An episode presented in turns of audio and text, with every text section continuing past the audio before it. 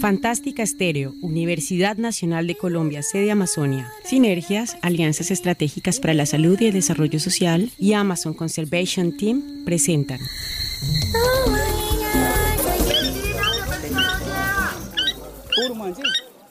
El canto del tucán. La selva me enseña todo esto encierra.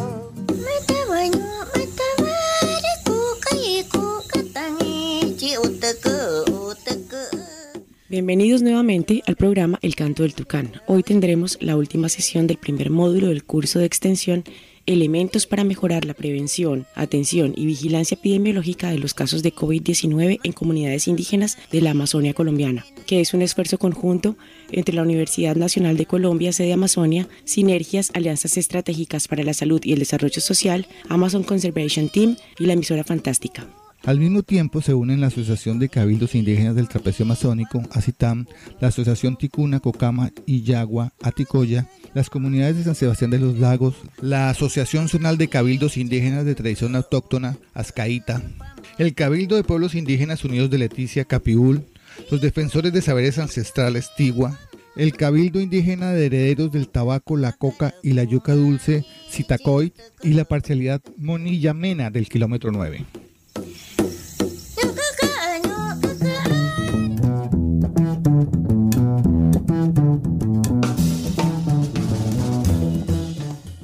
Continuación, y antes de entrar en nuestro tema de hoy, invitamos a la doctora Marta Suárez, leticiana, que trabaja desde hace varios años con la Fundación Osvaldo Cruz en Brasil. Y ya que nos encontramos en la triple frontera, que además ella conoce muy bien, queremos que nos cuente algunas experiencias comunitarias en el vecino país en cuanto al manejo de pacientes y herramientas para su cuidado desde las comunidades. El control de la pandemia por el nuevo coronavirus necesita del trabajo de todos y debe ser un trabajo incansable por el desafío que estamos viviendo. El gobierno tiene la responsabilidad de organizar los servicios de salud para enfrentar esa enfermedad, garantizando una adecuada atención hospitalaria para todos los casos que tienen que llegar hacia el hospital. Sin embargo, a nivel comunitario, la lucha debe enfocarse en evitar la llegada y diseminación del virus, así como garantizar la seguridad alimentaria durante el distanciamiento físico necesario. A pesar de la tragedia que Brasil vive, en gran parte por la falta de compromiso de los gestores públicos, hay iniciativas comunitarias que han permitido contener la expansión del virus en áreas de alta vulnerabilidad social, como son las personas que viven en las favelas. Hoy voy a contarles unas experiencias muy lindas que están siendo desarrolladas en algunas favelas en Brasil. Las favelas, que llamaremos en adelante comunidades, son lugares donde viven muchas personas, normalmente en situación de hacinamiento, sin agua potable muchas veces, sin acueducto ni agua dentro de casa, sin alcantarillado, manejo inadecuado de basuras y una situación social bien difícil. Así, a nivel comunitario, para disminuir la diseminación del virus, hay que tener en cuenta que 80% de los casos son asintomáticos o las personas tienen síntomas muy leves. Sin embargo, todos los infectados pueden transmitir el virus. En las comunidades urbanas, las personas viven apiñadas en uno o dos cuartos sin poder hacer realmente distanciamiento físico. El proyecto Casulo, una comunidad en Sao Paulo, Paraisópolis, adaptó el espacio físico de las escuelas de la comunidad con camas y espacio muy simple para realizar un aislamiento centralizado de las personas que presentaban cualquier síntoma en el barrio.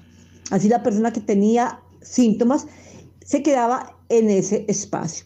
Agentes de salud y voluntarios, usando medidas de protección básica, cuidan de estos enfermos y fueron entrenados en la detección de signos de alarma. Cuando esos signos aparecen, por ejemplo, la persona está con mucha fiebre y no mejora, o aparece con dificultad para respirar, los pacientes son enviados directamente al centro de salud en un carro de la comunidad que es desinfectado y a retornar. Los familiares de los pacientes son orientados también a permanecer en casa en cuarentena Y voluntarios también verifican todos los días la temperatura y la presencia de síntomas de gripa u otros síntomas que son compatibles con la COVID-19. Un aspecto fundamental es la información que es compartida con las personas durante la visita a las casas, con las que se discute la mejor forma de prevenir el contagio. Es un diálogo, no el simple traspaso de información. Por ejemplo, ¿qué hacer cuando una persona llega al trabajo o ha tenido que salir de su casa por algún motivo? En muchas favelas no hay agua dentro de casa. ¿Qué hacer? ¿Cómo evitar el contagio cuando se va a buscar agua en el tanque comunitario? ¿Qué hacer para evitar llevar el virus dentro de casa? Tenemos que hacer que las casas donde vivimos sean lugares seguros y pensar que cualquier persona que entre puede estar potencialmente infectado. La conversación con las personas, el pensar juntos es tan importante que en muchos lugares se logró que los bares comunitarios, el FANC, los grandes bares comunitarios, partidos de fútbol y otras actividades con aglomeración de gente fueron aplazados hasta el momento en que sea más seguro. Hay un programa que se llama FICA en Casa, que es en casa, en Porto Alegre, en el sur de Brasil, que apostó en los programas de radio para llevar información confiable a los habitantes de las comunidades. El equipo de salud, junto con los líderes de la comunidad, usan la creatividad para reorganizar el espacio de cuidado de los pacientes. Los programas de radio también fueron creados con el auxilio de los agentes de salud y transmitidos por aplicativos vía celular. Hay mucha información circulando y para las personas es difícil saber entre qué es una buena información y qué son noticias falsas o fake news que hacen mucho daño. Y todos hemos escuchado muchas noticias falsas en los últimos meses, ¿verdad? Ahora, por otro lado, además de los cuidados para evitar infectarse, y si uno se infecta, evitar diseminar la enfermedad a los otros miembros de la familia y de la comunidad, los cuidados con la seguridad alimentaria son fundamentales. Tenemos que alimentarnos bien. Si la gente no puede salir a trabajar durante el confinamiento, ¿cómo asegurar una alimentación adecuada y de calidad? En las ciudades no hay costumbre y tampoco hay espacio para cultivar la tierra. Aunque el Congreso brasileño aprobó un auxilio de entre 400 mil a 800 mil pesos por persona a las personas más de más bajos ingresos, el gobierno se demoró mucho en implementar esa ayuda y mucha gente no logró el beneficio. De cualquier forma, en varias comunidades, inclusive aquella de Paraisópolis que yo les comenté, ellas se organizaron para que las tiendas existentes en los barrios pudieran entregar comida y productos de aseo, jabón, de col, alcohol, usando bonos comunitarios. Una de las comunidades en Sao Paulo tiene un proyecto más antiguo de huerta comunitaria que ha servido mucho para distribuir verduras a los habitantes de la favela en forma segura. Bueno, por ahí quedamos hoy. Por favor, cuídense mucho, piensen en sus hábitos cotidianos. Uno puede infectarse fácilmente si alguien está portando el virus y no tiene síntomas. Esa persona portadora no sabe, no tiene la culpa. Por eso se debe, es deber de todos prevenirnos.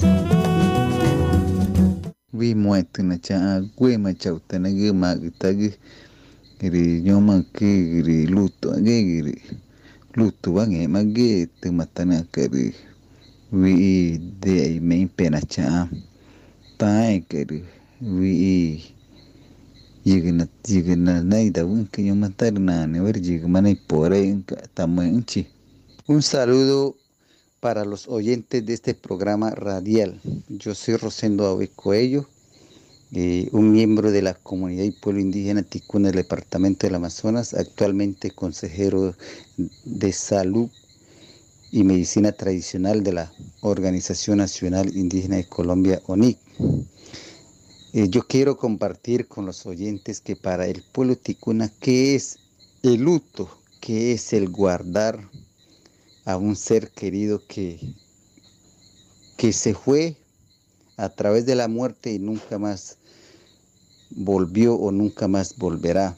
Entonces, como de costumbre, como ley de origen, como principio cultural, el pueblo ticuna ha venido eh, llevando en práctica más bien eh, un tema que nosotros le denominamos el luto.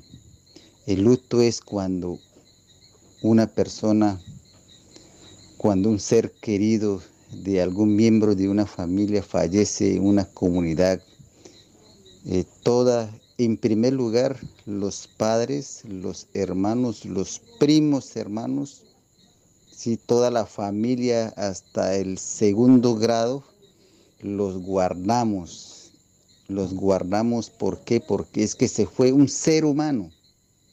Se desapareció un ser humano en lo material, pero nosotros somos conscientes de que en el, en el tema espiritual sigue, sigue con vida.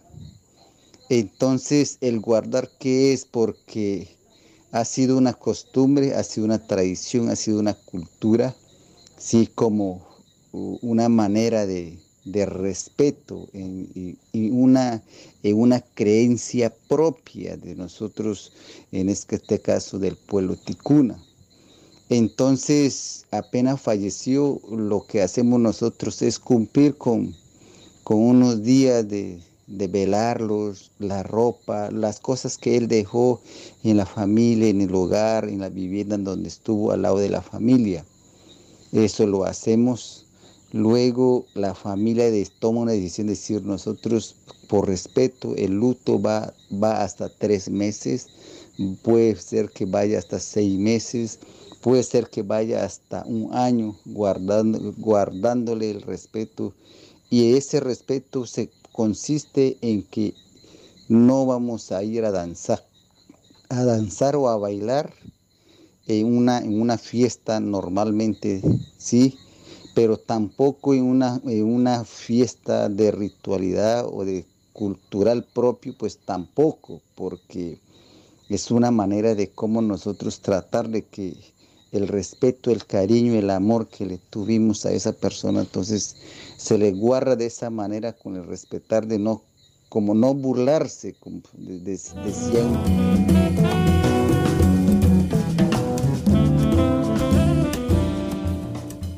Con el mensaje de Rosendo Aue, el día de hoy, los instructores e instructoras del curso nos hablarán de un tema delicado y triste pero muy necesario.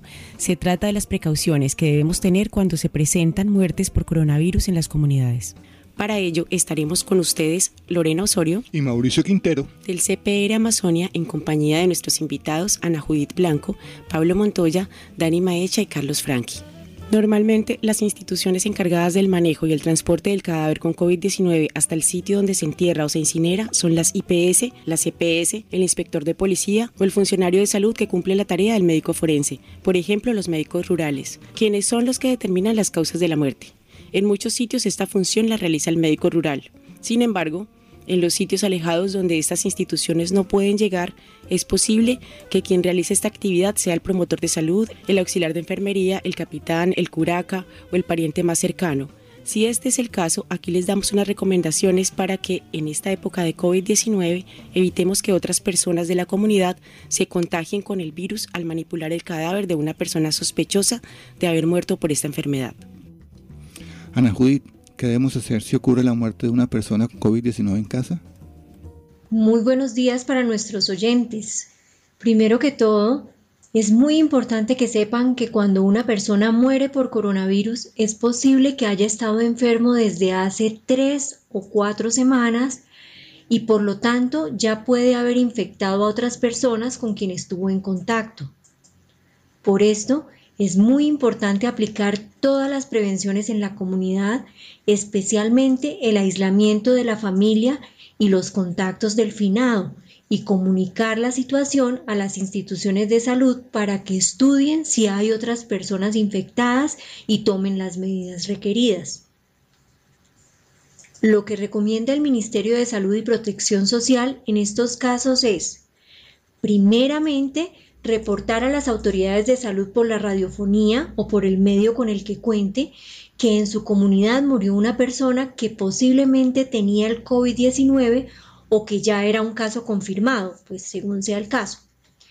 El auxiliar de enfermería o el agente comunitario de salud deberá indagar sobre las siguientes preguntas a la familia del difunto y luego comunicar al hospital o a la Secretaría de Salud los resultados de estas indagaciones, de estas preguntas.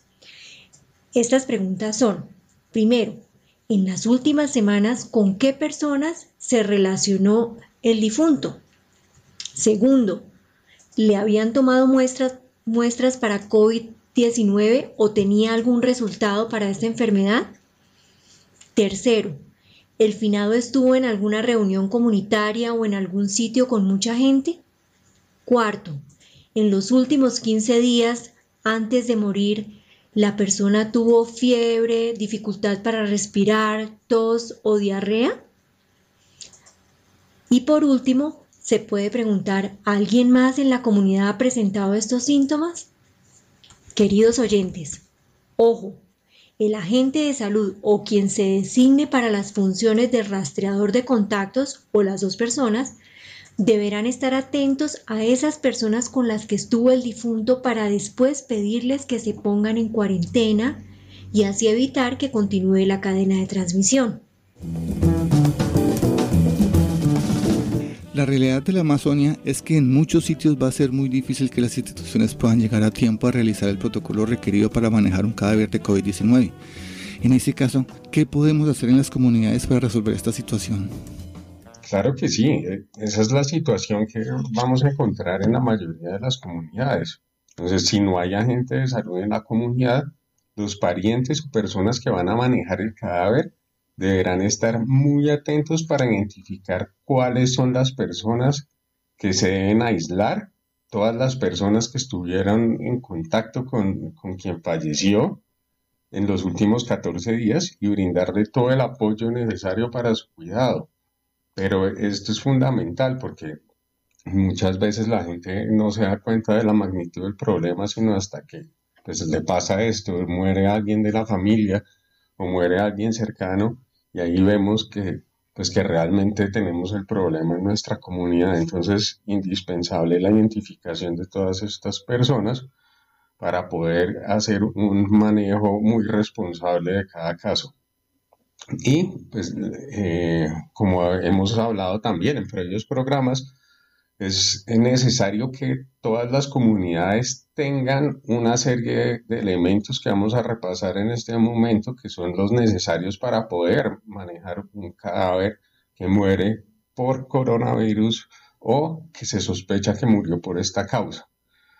Entonces debe, como también hablamos en, en otro programa, es las personas cuando mueren eh, empiezan a, expulsar algunos gases y estos gases pueden contener el virus y este virus puede estar en, una forma que se puede aspirar y que las personas se pueden contaminar o infectar fácilmente.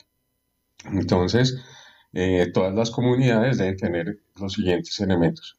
Un gorro plástico para cubrir el pelo, porque allí se puede eh, acumular el virus y después la persona eh, va a otro lado y pues puede infectar a otras personas. Doble guante para evitar eh, cualquier, cualquier contacto directo con la piel, cualquier herida, cualquier ruptura que pueda ocurrir en el guante.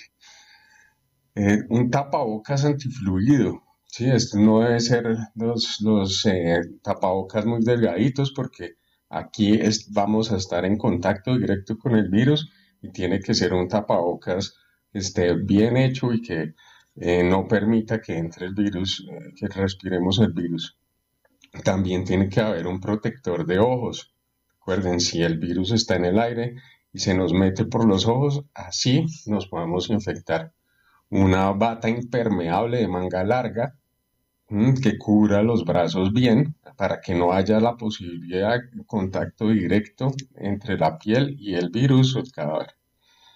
También es necesario que haya un delantal plástico, que a veces salen los fluidos en los cadáveres y no podemos eh, pues untarnos directamente con esto. Y mm, debe haber unas bolsas, hay bolsas especiales para guardar los cadáveres, son recomendadas porque en estos casos pues podemos introducir el cadáver en la bolsa, cerrarla y así vamos a evitar que esté saliendo el virus por ahí. Eh, también necesitamos soluciones desinfectantes como las que se presentaron en, la sesión anterior. Entonces tenemos el hipoclorito, amonio cuaternario, el alcohol, pero en este caso pues recomendamos el hipoclorito. Y es muy importante que cada comunidad gestione por lo menos un kit con estos implementos. bien sea solicitándolos a la dirección de salud, comprándolos por su cuenta o a través de donaciones. Pero si no se cuenta con ninguno de estos elementos, por lo menos se deben buscar bolsas plásticas o impermeables que cubran todo el cuerpo para no entrar en contacto con el cadáver o sus líquidos. Sí, Pablo, una cuestión importante para tener en cuenta antes de proceder con la preparación del cadáver es que no se deben cambiar las ropas del finadito o de la finada. Los pasos para el embalaje del cadáver son, primero que todo, moverlo, mover el cadáver lo menos posible para que no bote gases o líquidos, como bien lo mencionabas. Esos gases que bota el cadáver pueden contener el virus e infectar a cualquiera que esté próximo o se acerque a este sitio. Impregnar, con con, impregnar un algodón con solución desinfectante de hipoclorito de sodio y taponar todos los orificios del cuerpo. ¿Cuáles son esos orificios del cuerpo? la nariz, la boca, el ano, la vagina y los oídos, y taponarlos con este algodón impregnado con hipoclorito de sodio, o clorox, o lejía, como les mencionábamos en el, en el programa anterior, les mencionamos también su preparación. Luego se debe introducir el cadáver en una primera bolsa, idealmente las bolsas especiales para cadáveres, como menciona Pablo, pero pues si no es posible, con bolsas grandes que se puedan conseguir también ahí en la comunidad. Entonces, introducir al cadáver en una primera bolsa y rociarla por dentro con solución desinfectante. Rociarla bastante con solución desinfectante, sellar la bolsa, cerrarla y rociarla nuevamente con solución desinfectante. Se vuelve a embalar el cuerpo en una segunda bolsa rociada con solución desinfectante nuevamente. Perfecto. Entonces, esto es lo que ocurriría a nivel comunitario. Pero lo que se recomienda realmente cuando hay una muerte por coronavirus es que se creme el cuerpo, se queme el cadáver.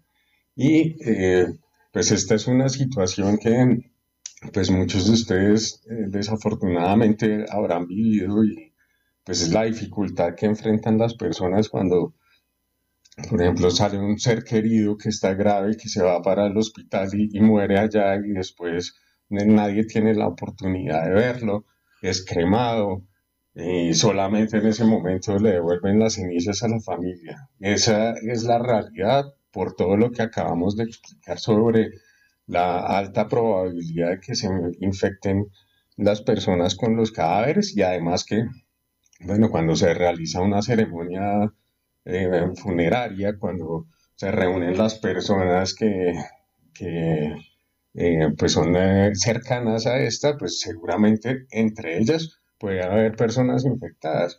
Entonces, por eso es que es necesario evitar estas, estas reuniones. Mm, entonces, pues desafortunadamente es lo que vamos a enfrentar en muchos de los casos. Y pues dadas las costumbres que hay en el territorio, lo que se recomienda es que los cadáveres sean enterrados en un lugar pues, más lejano al domicilio y hacer un, hueco, una tumba más profunda de lo acostumbrado. Eh, muchas muchas eh, de, los pueblos de la región pueden tener la tradición de, enterrar a, sus muertos dentro de las propias casas. Entonces, pues en estas circunstancias, Digamos que no sería lo más recomendable, pero pues eso depende de todas las discusiones que se tengan eh, al interior de la comunidad. Eh, es necesario respetar las costumbres, pero también es necesario tener en cuenta todas estas circunstancias. Es una eh, recomendación es que pues las personas realicen el entierro lo más pronto posible y con el menor número de personas lo más pronto posible porque en la medida en que eh, se va descomponiendo el cadáver, pues también van aumentando los gases y también puede aumentar la cantidad de virus que se libere.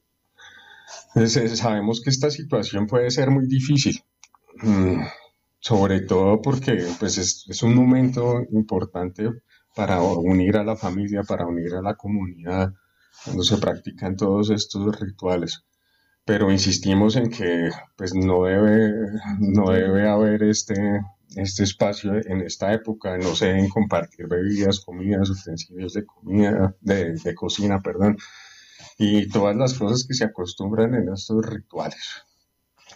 Lo ideal es que la comunidad se prepare con tiempo para una situación como estas y para esto las organizaciones indígenas, los curacas, payés, abuelos, abuelas y los líderes en general se deberán poner de acuerdo para sustituir aquellos rituales que pueden poner en peligro de contagio a otras personas de la comunidad.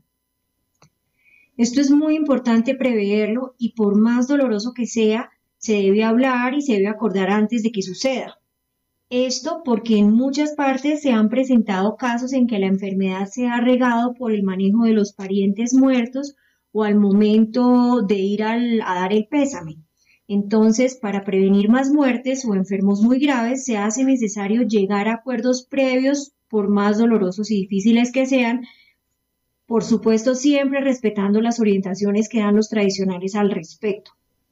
Por último, no debemos olvidar el reporte a las autoridades indígenas y a las autoridades de salud sobre estas muertes tan pronto como sea posible porque deben empezar a hacer el estudio de casos, hacer el cerco epidemiológico y todas estas eh, situaciones ya de vigilancia en salud comunitaria que les habíamos mencionado previamente y que seguiremos mencionándole, eh, mencionándoles en los, en los próximos episodios. Sí, es muy importante reportar estas muertes. Ah, y adicionalmente no olvidar por parte de la persona que realiza el procedimiento que después debe realizar un baño riguroso de su cuerpo, al igual que el lavado y desinfección de los implementos que utilizaron. COVID-19 mari tuma wana ni manya ni madawe. Nyu achi tuma ni uema tuma wani go ni makakena ngirachi autoridad tradicional o nyu achi comunidad này của mắt tin tao của dân dân tụi ti tự mang cháu tự ta chẳng gu nào bên ta ni tên là nhị mang cơn ăn. Tôi được bỏ tại đu đúng tôi được bỏ tại đúng vì chỉ đang và ở nào thì ta cũng chi. Vì na chỉ được ta mà na vậy che pe tự là nhị mang cơn ăn, tôi được bỏ tại tự đúng tôi được guante là nhị mang bỏ ta nhưng mà chỉ ta nó cứ tôi được ai giải đúng chỉ cần nào vậy nào El COVID-19 se puede transmitir a través de los gases que salen de los cadáveres, por lo tanto las autoridades tradicionales y las comunidades deberán prepararse para obtener por lo menos un juego o kit de los siguientes elementos de protección personal para, para usar durante la manipulación del cadáver, gorro plástico para cubrir el pelo, tapabocas antifluido, bolsas para cadáveres con COVID-19, bata impermeable de, de manga larga o delantal de plástico, protector de ojos, doble guante, botas, solución desinfectante. Bien, me va tuico, raico, o me va tuya, e kwa hunoni me hai bia wa ave me me o gere wa tukure hakure ye ta i mu haka wa ha dama hueka baka ave wa iragdi no haka ite ita nana komunu hai kari hure hi gari ni de meita ta e kwa hu no ni bie mo nana rui ka wa kome hiro kan ga ba nana wa ka der wa ba ferai kon ga me heta ni de ga ma de ka wa oni hiro ni de ga mo hiro ta ni ka. Ka da ita koma ka da ferai ko da uro ikai de ita me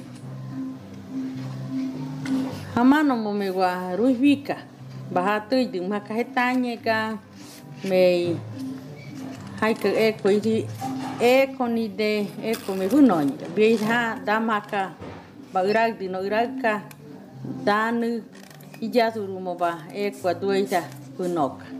Es clave limitar el número de personas que estén en contacto con el cadáver y a las que ayudan a la ceremonia de luto. La recomendación temporal durante esta pandemia es evitar que se reúnan muchas personas para hacer el luto, no compartir bebidas ni comida ni utensilios de cocina, ni recipientes de bebidas, vasos, pocillos, totumo. Importantes mensajes que nos envían Crispina Angarita y Flor Zapirecudo. Vamos a comerciales y ya regresamos.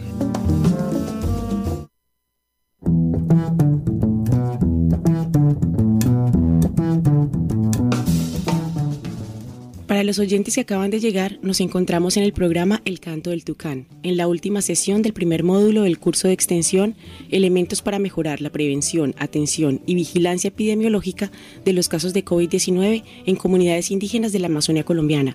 Nuestro tema de hoy son las precauciones que debemos tener cuando se presentan muertes por coronavirus en las comunidades.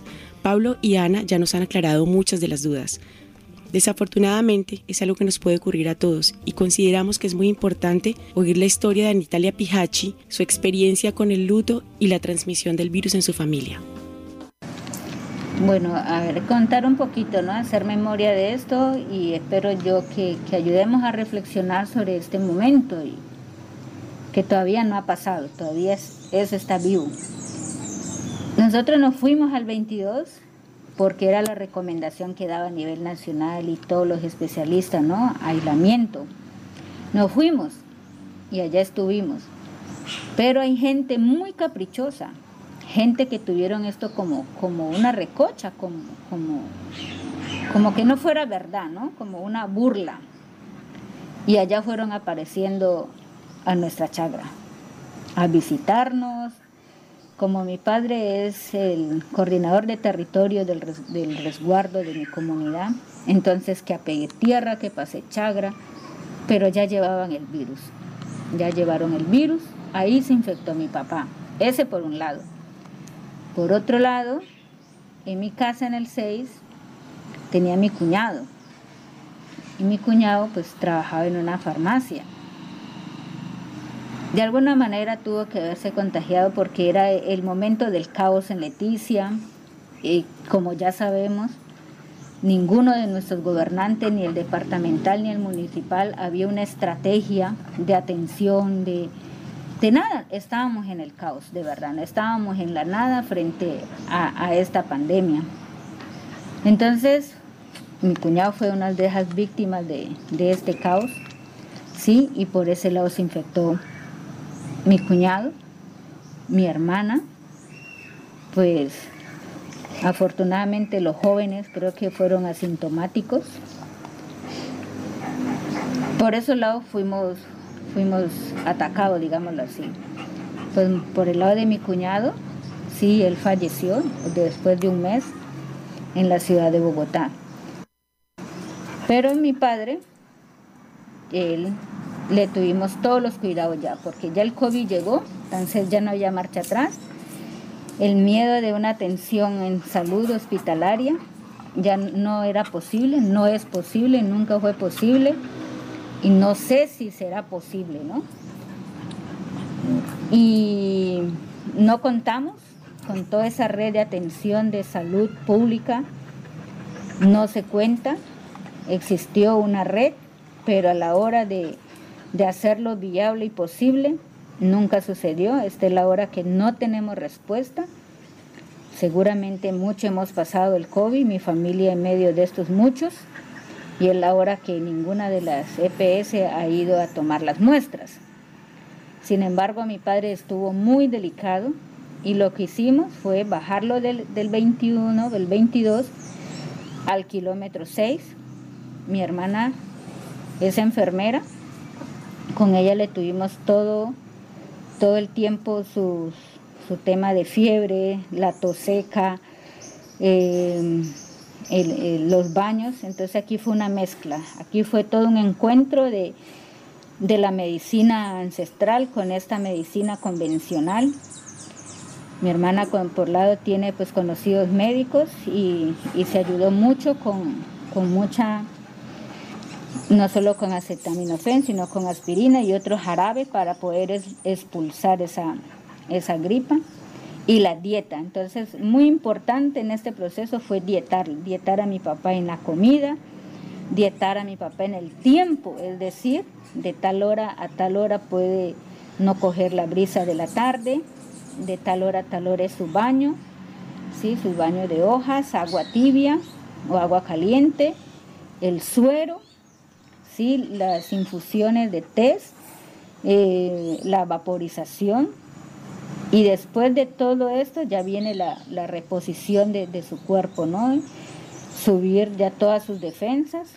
Entonces ya es un hombre mayor de 64 años Entonces tuvimos que, aquí ya viene también la, la otra ayuda, que es la mano solidaria de los amigos, de los conocidos, porque hay que reconocer que, que muchos de nuestros mayores y mucha de la gente que se ha recuperado ha sido también con la ayuda solidaria de los amigos y los conocidos que hemos tenido.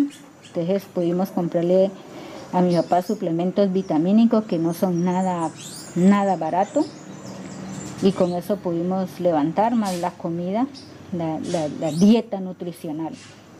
Ya mi papá ya va a cumplir hace un mes y ya está muy bien y ya está trabajando y está en perfectas condiciones. Eh, desagradable en este momento del COVID que somos muy irresponsables. Los medios de comunicación, los mismos amigos se encargan, los mismos compañeros, la misma gente de la comunidad, los mismos funcionarios públicos, por lado de mi cuñado. Sí, fue muy duro que uno como familia no sabe pero estos funcionarios, esta gente que dicen ser amigos, compadres, ya mataban a sus seres queridos, ya nos mataban a los seres queridos, ¿no? Y, eso yo creo que no tiene que ser prudente con el dolor y la enfermedad ajena.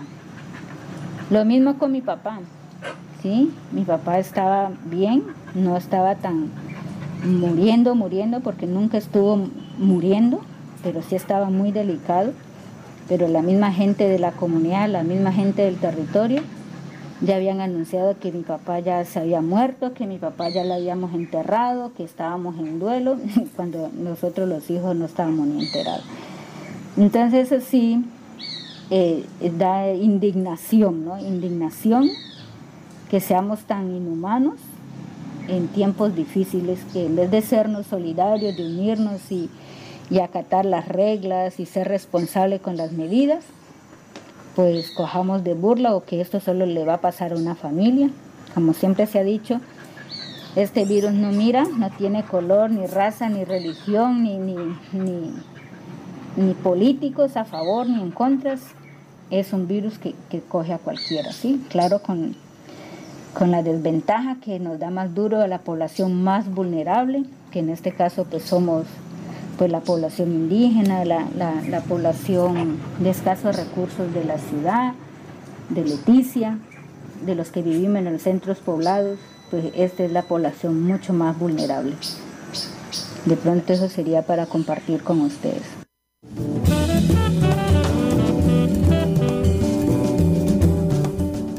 Muchas gracias a Anitalia por contarnos sus experiencias.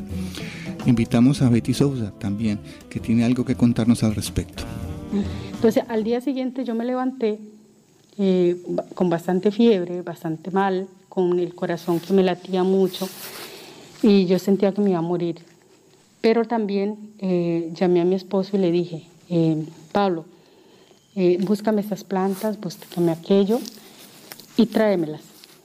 Y yo me empecé a hacer evaporización.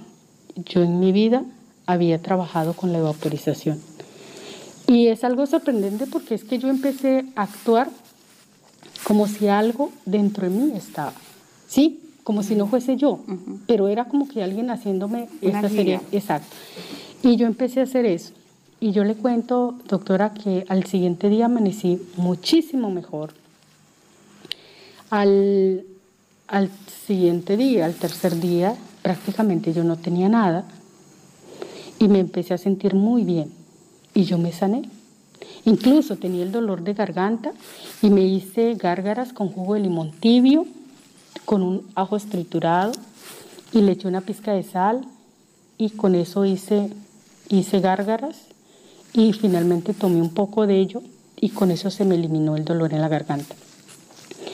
Entonces, y todo lo otro se fue desapareciendo, pero me habían quedado eh, dos molestias, como unas molestias en los dos pulmones, tanto en el izquierdo como en el derecho. Y con esas molestias yo estuve hasta finales de abril. ¿Sí? Eh, cuando ya pasa todo este evento de que mis compañeros pues empezaron como a morir todo eso, eh, entonces cuando yo empiezo ya a averiguar y yo me, me enojé muchísimo, yo dije eso no puede seguir, tenemos que hacer algo. Y, y yo dije, bueno, si de pronto lo que yo tuve fue COVID, es probablemente que así como yo me traté, yo puedo tratar a los demás. Y me ayudó muchísimo a entender qué es lo que hacía el COVID en el cuerpo. O sea, que lo que hace ver que lo que una persona tiene el COVID es muy similar a una neumonía o a unos síntomas gripales y empieza a haber molestia. Y ahí es donde viene la tos seca. La gente empieza a toser con el fin de expulsar algo y probablemente puede expulsar moco, porque el pulmón siempre va a tener moco, ¿sí? Por naturaleza, él siempre va a tener moco.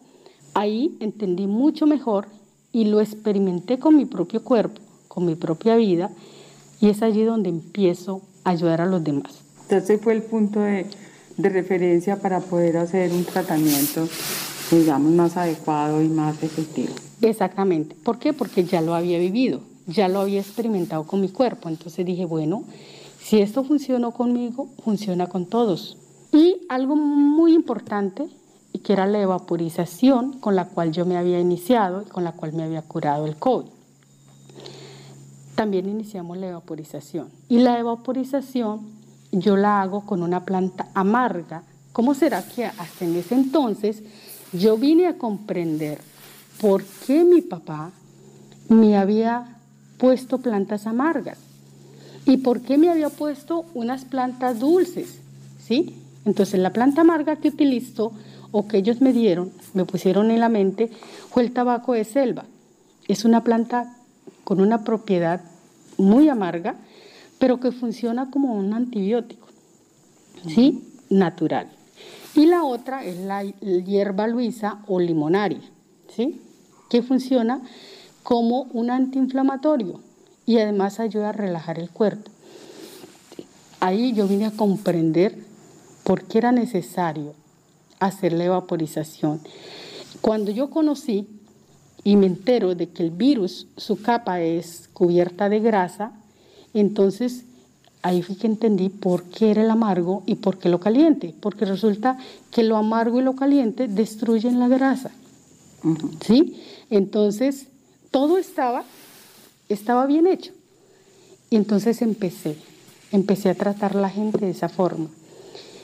Y le cuento que hoy en día le puedo decir que casi, bueno, casi todas, todas las personas que he tratado eh, con, este, con esta serie de, digamos, de terapias homeopáticas, eh, ha sido muy efectivo y he salvado muchas vidas, muchísimas vidas.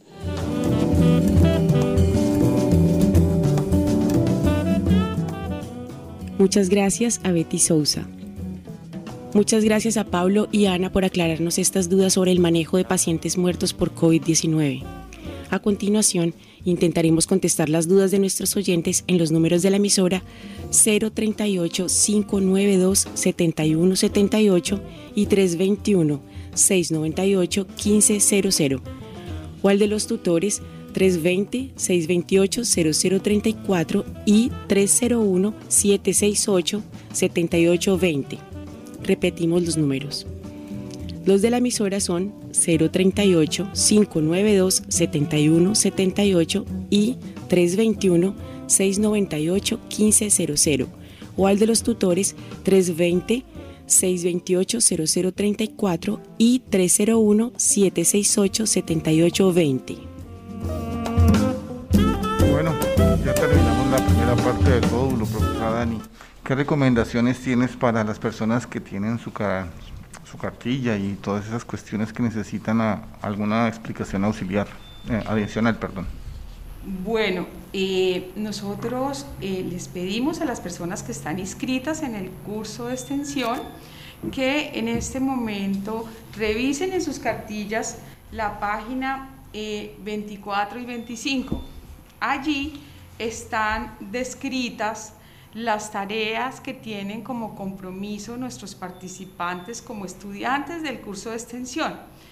Una de esas tareas eh, es la realización de la lista de elementos con que cuenta la comunidad para afrontar la pandemia.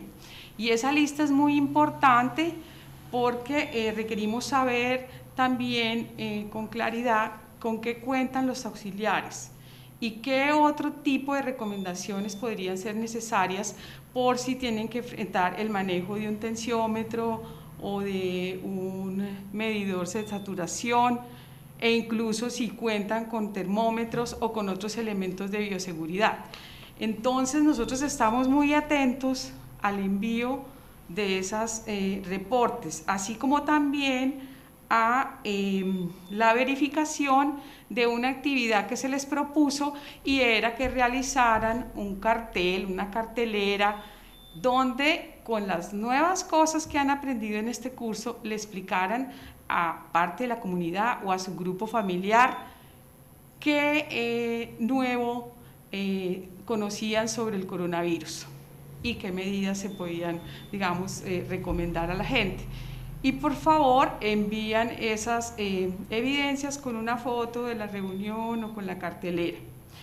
También queremos recordarle a nuestros participantes que pueden enviar un mensaje de unos entre dos y tres minutos contándonos una anécdota una experiencia de la forma en que manejaron el coronavirus, si es que ya llegó a sus comunidades, o también preguntas, eh, como lo han venido haciendo, sobre temas que les interese conocer. Muchas gracias, profesora. Eh, empezaron, bueno, ¿qué es la inmunidad de rebaño o, que, mejor dicho, qué es la inmunidad de la manada? Sí, en el Amazonas realmente aplicaría más la manada. Entonces, a ver, la inmunidad de rebaño es una inmunidad eh, que se produce en el colectivo, efectivamente se produce en una manada. Y este se denomina o se le conoce como el efecto de rebaño porque se crea cuando un número de personas muy alto está protegido contra una infección y ese hecho actúa como una barrera para impedir que otras personas o otros individuos puedan contagiarse. Esto funciona más o menos de la siguiente manera. Cuando una persona, eh, es una persona que no tiene defensas contra un virus, eh, está rodeada de una cantidad de personas que sí lo tienen, que ya tienen defensas contra ese virus, este grupo de personas protege a las que no están infectadas. Es así como funciona. Entonces es un principio muy parecido al de la vacunación. Y por eso para proteger las poblaciones eh, grandes, con las vacunas se requiere que se logre por lo menos el 85% de la población para garantizar la inmunidad. Es decir, que si miramos en el caso del Amazonas, pensando que el Amazonas tenga aproximadamente una población de 60 mil personas, ¿cierto? ¿Qué porcentaje tendríamos más o menos que tener? ¿Cierto? Un poquito más del 63, perdón, del 43% de la población. Esos datos, aunque se está diciendo ya que es probable que ya lo tengamos, eso requiere muchas verificaciones todavía, o sea, no, no estamos seguros porque donde se concentró la epidemia fue acá, en la parte de Leticia, en la parte del municipio, sobre todo en la parte urbana. Y hay mucho subregistro. Entonces, nuestra recomendación es que sigamos cuidándonos eh, todavía antes de que podamos decir que aquí ya tenemos eh, el efecto de rebaño. Mm, también es importante aclarar, por ejemplo, que algunos países pensaron que esa podría ser una solución y querían exponer a la población a un contagio controlado del COVID-19. Pero eso realmente también permitió que se tomaran, digamos, eh, el, virus tomara cierta fuerza y afectó eh, a poblaciones muy importantes en el Reino Unido, incluso en los Estados Unidos y también en el Brasil. Es decir, no debemos exponernos pensando que si no tenemos un servicio de, eh, digamos, de sanitario que pueda aguantar este incremento, eh, es muy riesgoso y por eso finalmente estos, estos países como por ejemplo Estados Unidos y el mismo Reino Unido tuvieron que eh, echar de para atrás esas medidas que habían tomado. aquí van. es, en verdad, ¿es verdad que también hay casos fatales en personas jóvenes, sanas y hasta un niño? ¿Por qué pasa esto si se decía que el COVID mataba a ancianos o a personas con otras enfermedades? Bueno, sí es verdad. Una de las explicaciones que dan los científicos es la predisposición genética de algunas personas eh, pues que tienen estas características y que ello podría influir en que el virus los ataque con más fuerza, como explicábamos, por ejemplo, el otro día con el caso de la diferencia entre hombres y mujeres. Eh, pero por otro lado, los científicos también dicen que otra causa de la severidad de algunos casos es la carga viral en el momento de la exposición al virus. ¿Qué es la carga viral? Es la cantidad de virus que entra al cuerpo. Y cuanto más exposición se tenga al virus, más oportunidad tendrá el virus de infectar las células y de vivir y de replicarse. Entonces, de ahí que sea muy, muy, digamos, eficiente este mensaje que se está dando en todas partes de evitar las tres Cs, que son los espacios cerrados, concurridos y donde hay un contacto cercano, porque es en estos lugares donde podemos tener una carga viral muy alta. Eh, ¿Existe un medicamento para tratar o prevenir el COVID-19? Em, hasta este momento, esta enfermedad no tiene un tratamiento específico o una cura. Sin embargo, hay tratamientos que están en estudio y se hace mucho ruido con estos, se dicen muchas cosas, pero todavía no tenemos resultados definitivos que demuestren su efectividad. Tanto la Organización Mundial de la Salud, así como diferentes países y, y, sabedores tradicionales, están probando diferentes opciones y combinaciones de fármacos, pero los resultados no son concluyentes en algunos casos y en la mayoría no han demostrado efectos positivos. Incluso algunos medicamentos que se usaron en los hospitales, como la cloroquina y la azotromicina, hoy en día ya, se tiene claro eh, pues que no son tan efectivos e incluso pueden tener efectos mortales. Por lo tanto, la recomendación es no automedicarse en ningún caso. A ver, ¿por qué la pandemia del COVID-19 se está llevando a los adultos?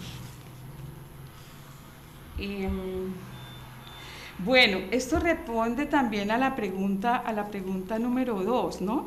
Es decir, hay casos graves y, em, y, de, y de mortalidad en ciertos grupos de edad. Por ejemplo, en la región amazónica, la distribución de los casos ha sido la siguiente.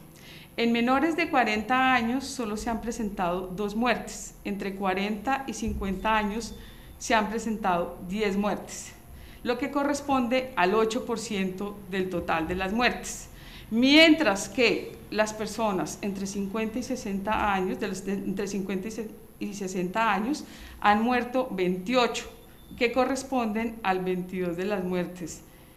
Y en el grupo de personas mayores de 60 años ha habido 87 muertes que corresponden casi al 70% del total de las muertes. Bueno, desafortunadamente eso es cierto, las muertes ha sido algo que ocupa mucho. Y también a, veces hay cosas, profesora, que son difíciles de hablar, pero que son necesarias.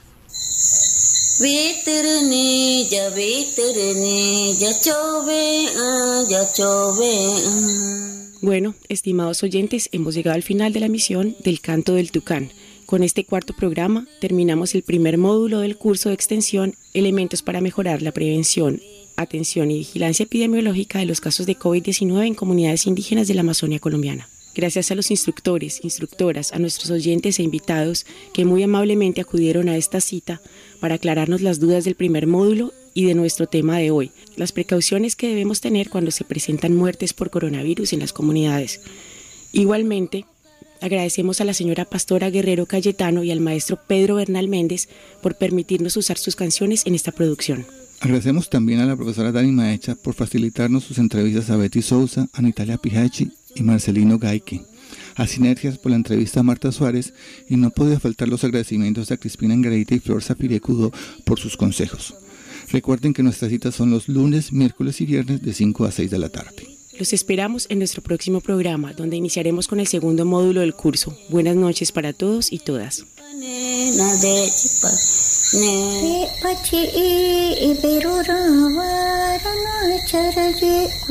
Fantástica Estéreo, Universidad Nacional de Colombia, sede Amazonia. Sinergias, alianzas estratégicas para la salud y el desarrollo social y Amazon Conservation Team presentaron.